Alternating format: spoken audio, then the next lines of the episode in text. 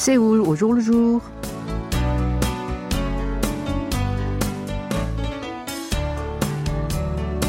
Bonjour à tous, merci de nous retrouver pour cette nouvelle édition de Séoul au jour le jour. Dimanche prochain, c'est Seollal, le nouvel an lunaire.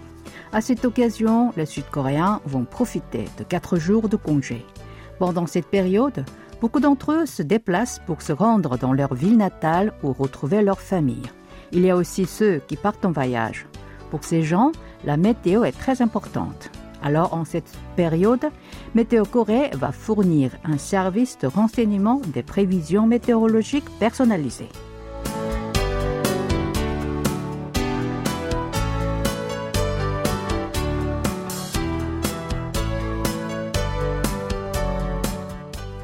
L'administration météorologique de Corée a annoncé offrir un service de renseignement sur le temps pendant les congés du Nouvel An lunaire de samedi à mardi prochain.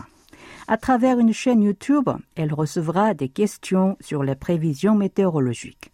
Puis les prévisionnistes y répondront en personne au cours d'un programme diffusé en direct ce vendredi, la veille de ces quatre jours fériés consécutifs. Si beaucoup s'intéressent particulièrement à la météo pendant ce temps-là, c'est parce que dernièrement, le temps au pays du matin clair était différent des autres années. Pendant quelques semaines, la température était plus basse que d'habitude. Mais la semaine dernière, elle était exceptionnellement élevée au point d'être comparable à début mars. Or, depuis le week-end dernier, une vague de froid règne de nouveau sur le pays. Ce froid deviendra plus vif pendant les congés de Solal. Lundi dernier, un avis de froid a été lancé à Séoul et dans la province de Gyeonggi. Au début de la semaine prochaine, la température devrait chuter jusqu'à moins 11 degrés dans la capitale et moins 20 degrés dans la province de Gangwon, située dans le nord-est. L'avis de froid est donné lorsque la température minimale dégringole de plus de 10 degrés par rapport à la veille et qu'elle est plus basse de 3 degrés que la moyenne des autres années. Ce grand froid est dû à un anticyclone continental qui se déplace vers la Corée du Sud avec de l'air froid. Cette haute pression atmosphérique exercera une influence sur le pays pendant quelque temps. Notamment à la fin des congés, il fera particulièrement froid. Le thermomètre devrait afficher moins 11 degrés à Séoul, moins 18 degrés dans la province de Gyeonggi et moins 20 degrés dans la province de Gangwon.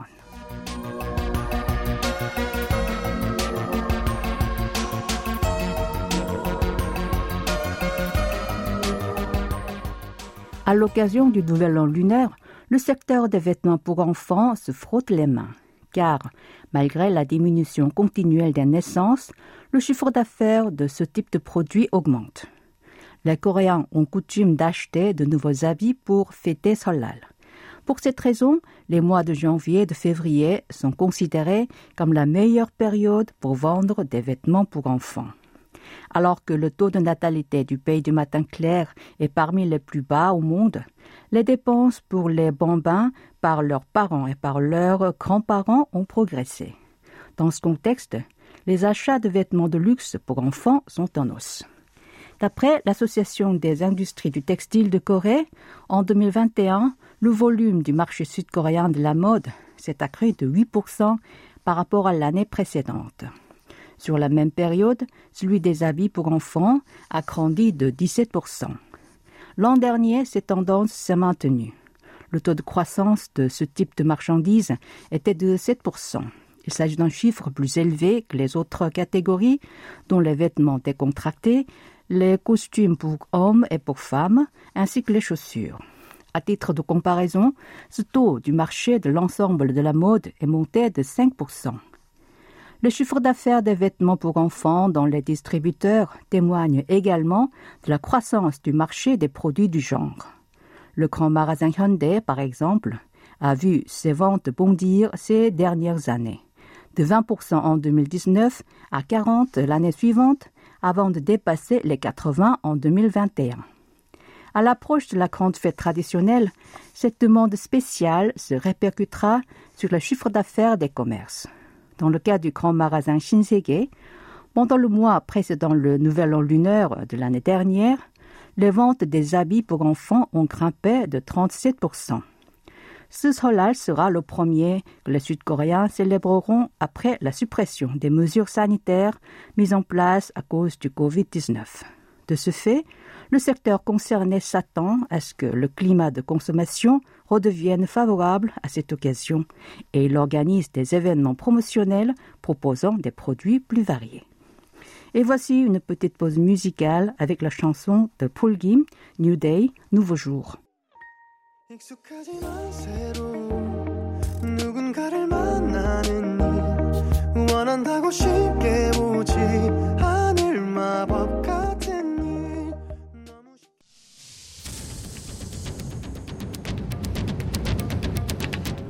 Vous avez aimé, vous avez détesté, vous avez adoré. Faites-nous part de vos réactions en nous écrivant à french.kbs.co.kr.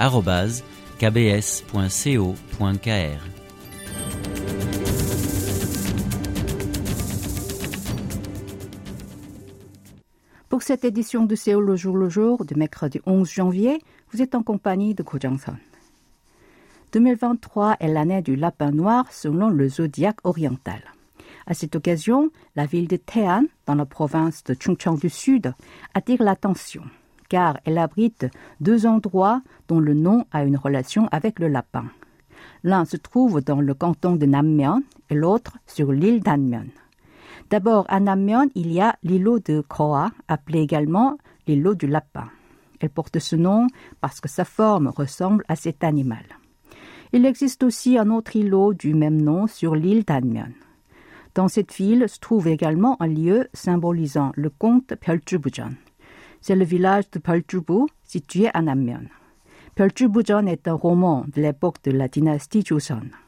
L'histoire commence dans le palais sous les mers. Le roi dragon du fond des mers tombe malade. Il risque de mourir s'il ne mange pas de foie de lapin.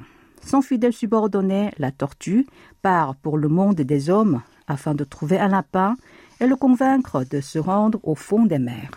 Sur la terre, elle rencontre un lapin et réussit à le duper pour l'amener dans le palais.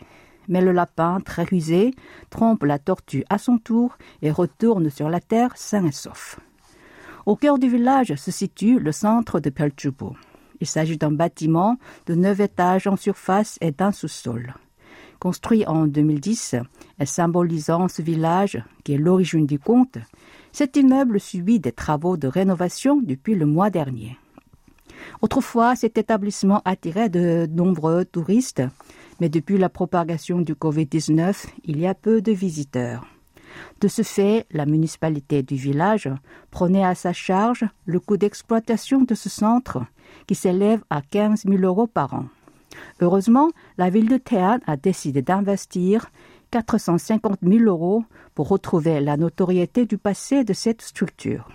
Cette dernière a été sélectionnée comme bénéficiaire d'un projet de soutien consistant à transformer des installations communes dans les villages de pêche en nouveaux espaces. Le centre pourra ainsi recevoir une subvention de 200 000 euros.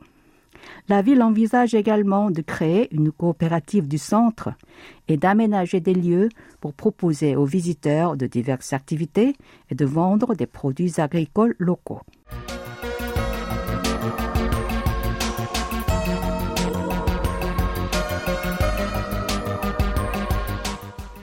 Ces derniers temps, la pelouse de l'Assemblée nationale à Séoul est devenue un endroit incontournable pour les élèves de maternelle qui sont venus visiter ce bâtiment. Une des raisons, Mashimaro, un lapin géant en peluche qui mesure environ un mètre. À l'occasion de l'année du lapin noir, le Parlement a installé neuf Mashimaro sur la place. Avec un badge autour du cou, ils y accueillent les visiteurs. Pour l'année du lapin, les personnages en forme de cet animal, qui était populaire autrefois, font leur retour. Grâce aux stratégies marketing des entreprises, ce type de personnage regagne en popularité et les producteurs et les distributeurs qui fabriquent et vendent des produits dérivés en tirent des bénéfices. En tête de liste de ces lapins figure Mashimaro. Créé en 2000, ce dernier, aux yeux presque fermés, a fait fureur chez les consommateurs mais quelques années plus tard, sa popularité a décliné et il a presque disparu du marché. Et cette année, il est plébiscité de nouveau. Depuis la fin de l'année dernière, plusieurs sociétés ont lancé des produits dérivés de Mashimaro. Depuis décembre dernier, la compagnie qui détient sa licence a conclu plus de 20 contrats de collaboration avec d'autres firmes. Jusqu'à l'an dernier, le chiffre d'affaires lié à son personnage était presque de zéro. Mais ce mois-ci, ce chiffre a bondi jusqu'à 200 000 euros. Un autre personnage qui regagne en popularité est Mullangi. Le créateur de ce lapin tauron a signé un accord de coopération avec un hôtel de luxe. Ce dernier a aménagé dans son bâtiment une zone de photographie décorée de ce personnage. Il propose aussi des cours où on peut fabriquer des biscuits ou des savons sous forme de molangi. La hausse de la popularité de ce genre de personnage se répercute sur les producteurs qui les fabriquent. L'un d'entre eux, par exemple, a embauché 100 ouvriers supplémentaires pour son usine afin de faire face à l'augmentation des commandes. Selon cette entreprise, cela fait 20 ans que les peluches en lapin sont prisées à ce point. Grâce à cette tendance, elle pourra afficher cette année un chiffre d'affaires de plus de 2 millions d'euros. Certaines sociétés ayant lancé des produits spéciaux liés au lapin dégagent également du profit. Une chaîne de franchise de café a sorti des boissons et des collations combinées avec Mashimaro et a vu son chiffre d'affaires grimper de 24%. Et mille peluches de ce lapin en édition limitée ont été épuisées en trois jours après sa mise en vente. Non seulement les peluches, mais aussi les vrais lapins attirent aussi l'attention. Selon une ferme de lapins, depuis le début de cette année, les demandes de renseignements sur ces animaux se multiplient.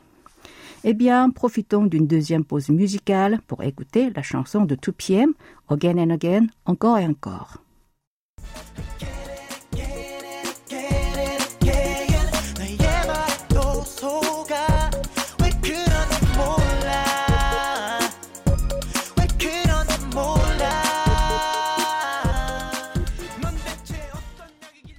Aujourd'hui, la notion d'emploi à vie a disparu et le recrutement régulier des entreprises diminue. Dans ce contexte, la perception de notre société vis-à-vis du changement d'entreprise change aussi. De plus en plus de gens croient que changer de société est un moyen de mener une meilleure vie professionnelle. Selon un sondage, parmi les salariés d'une vingtaine et d'une trentaine d'années, 90% ont déjà essayé de changer de firme. Alors, quand est-ce qu'ils ont pensé à quitter leur compagnie pour travailler dans une autre? Plusieurs raisons sont données. Lorsqu'ils ont l'impression qu'ils ne sont pas récompensés de manière juste, lorsqu'ils se sentent totalement épuisés, ou encore lorsqu'ils estiment que leur entreprise n'a pas de perspective de développement. Un tel changement de mentalité est aussi reflété sur les publicités. Certaines d'entre elles montrent de façon amusante et franche l'évolution de la perception de la vie professionnelle des salariés d'aujourd'hui. Par exemple, une grande agence de publicité a récemment réalisé une série de pubs concernant le changement d'entreprise pour une plateforme d'annonces professionnelles. Afin de couvrir toutes les générations, elle a produit plusieurs épisodes selon l'ancienneté ou les postes des employés. Par exemple, dans l'épisode du salarié aîné, un employé ayant une certaine ancienneté conseille à un collègue plus jeune d'endurer et de rester le plus longtemps possible dans l'entreprise. Mais il ajoute que ceux qui supportent cela peuvent réaliser leurs rêves. Mais de son côté, il présente sa démission et rejoint une autre société. L'agence de publicité explique qu'elle voulait présenter des situations qui donnent de l'empathie aux employés en évitant d'être sérieuses ou lourdes. D'autre part, une publicité qui montre l'évolution de la prise de conscience des individus sur les petits boulots attire également l'attention. La pub les représente comme une occasion de découvrir leurs talents et les domaines qui les intéressent, et non pas seulement le travail pour gagner de l'argent. Cette pub, réalisée avec une chanteuse d'idole et un comédien, est appréciée par les travailleurs à temps partiel. Son nombre de vues a ainsi dépassé les 6 millions.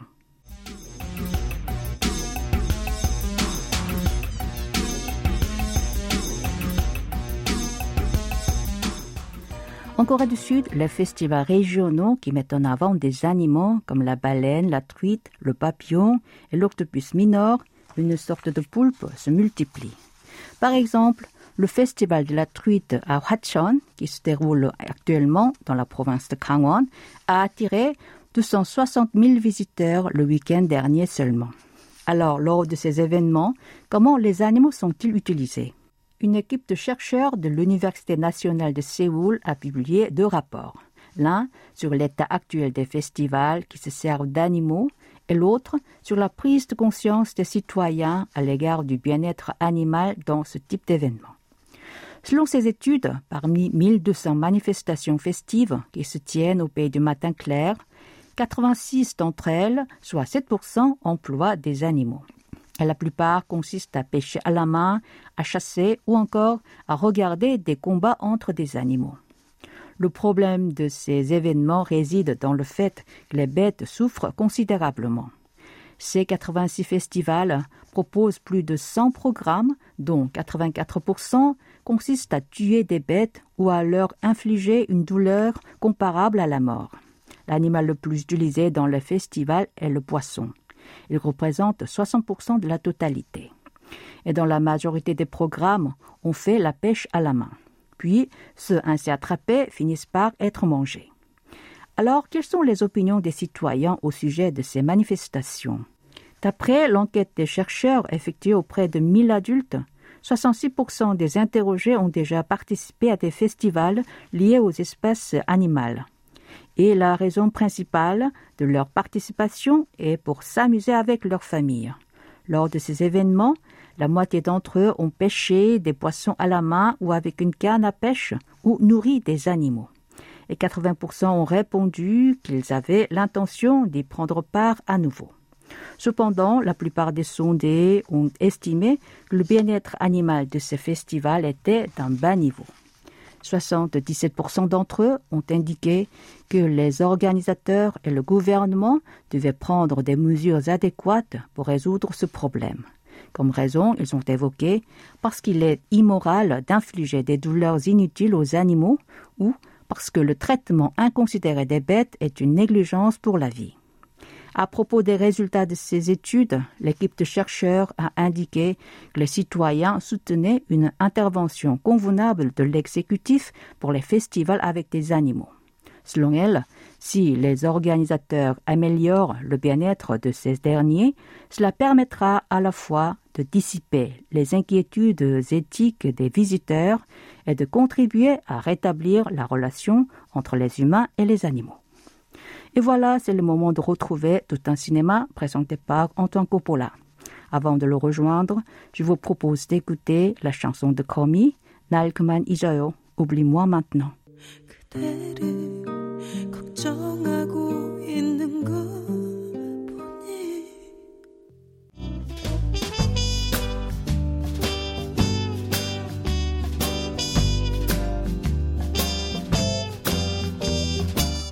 Bonsoir à toutes et à tous. L'acteur star Che Minchik est de retour en roi des jeux illégaux dans la série Casino. Aussi nommé Big Bet et doté d'un gros budget de 20 millions de dollars. Réalisé par Kang Yoon-song pour Disney, la série introduit Che Minchik et ses compères Song Song-ku, Lee Dong-hee et Oh Song-tae dans l'univers des films de gangsters internationaux. L'histoire est notamment basée sur des faits réels survenus aux Philippines. Voyons de plus près ce qu'il en est.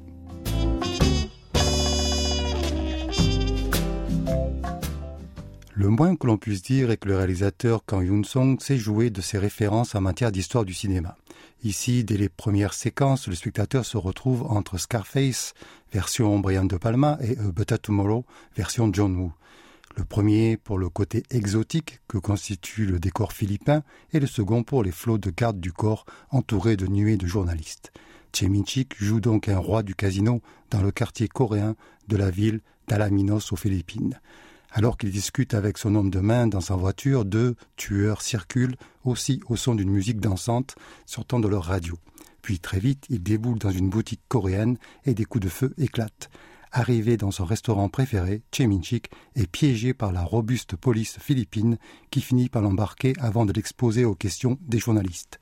Cette introduction en matière donne le ton d'un film de gangster à l'ancienne, très orienté sur le style des années 1970, au début des années 80, The French Connection étant le modèle de base.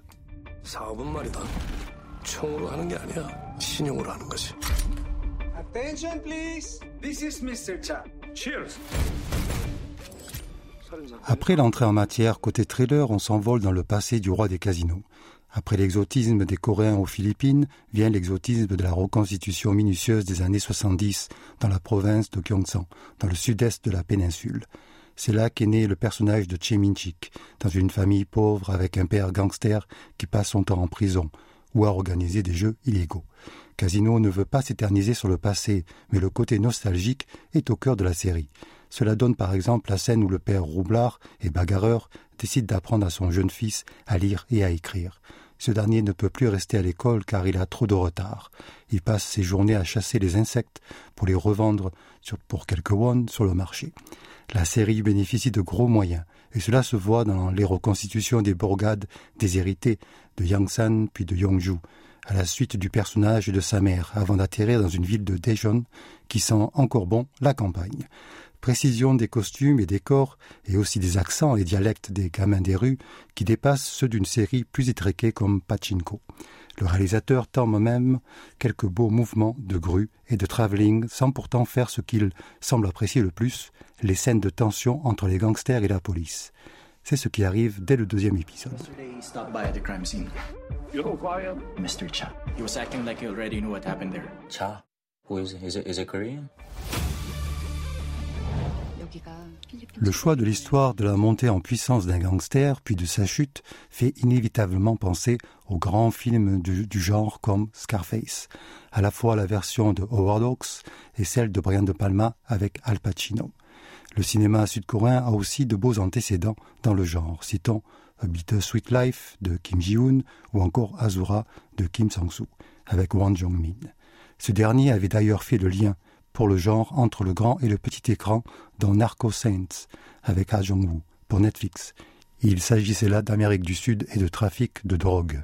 Ce faisant, il faut néanmoins remarquer qu'il s'agit de films qui montrent sous un bon jour toutes sortes de malfrats, voyous et autres chefs de gang.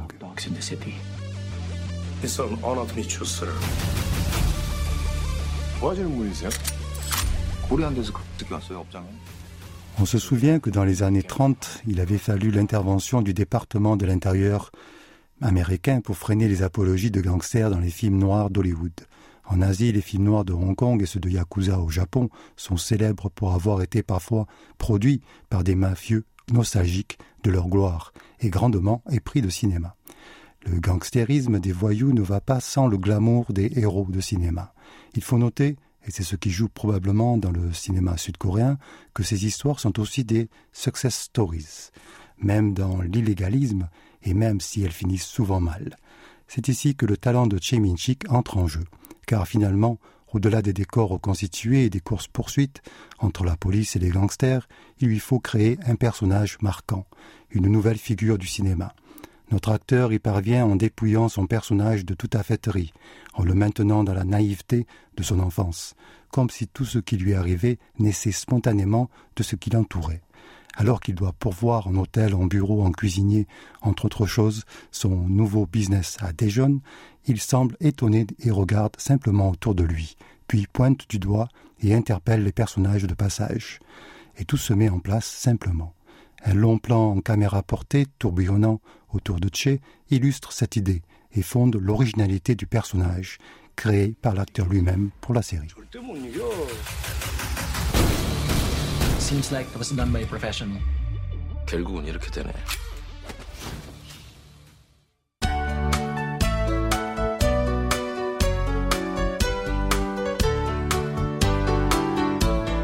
Voilà, ainsi se termine cette édition de Séoul au jour le jour. C'était Ko Jong-son avec à la réalisation. Merci d'avoir été avec nous. Excellente soirée à tous.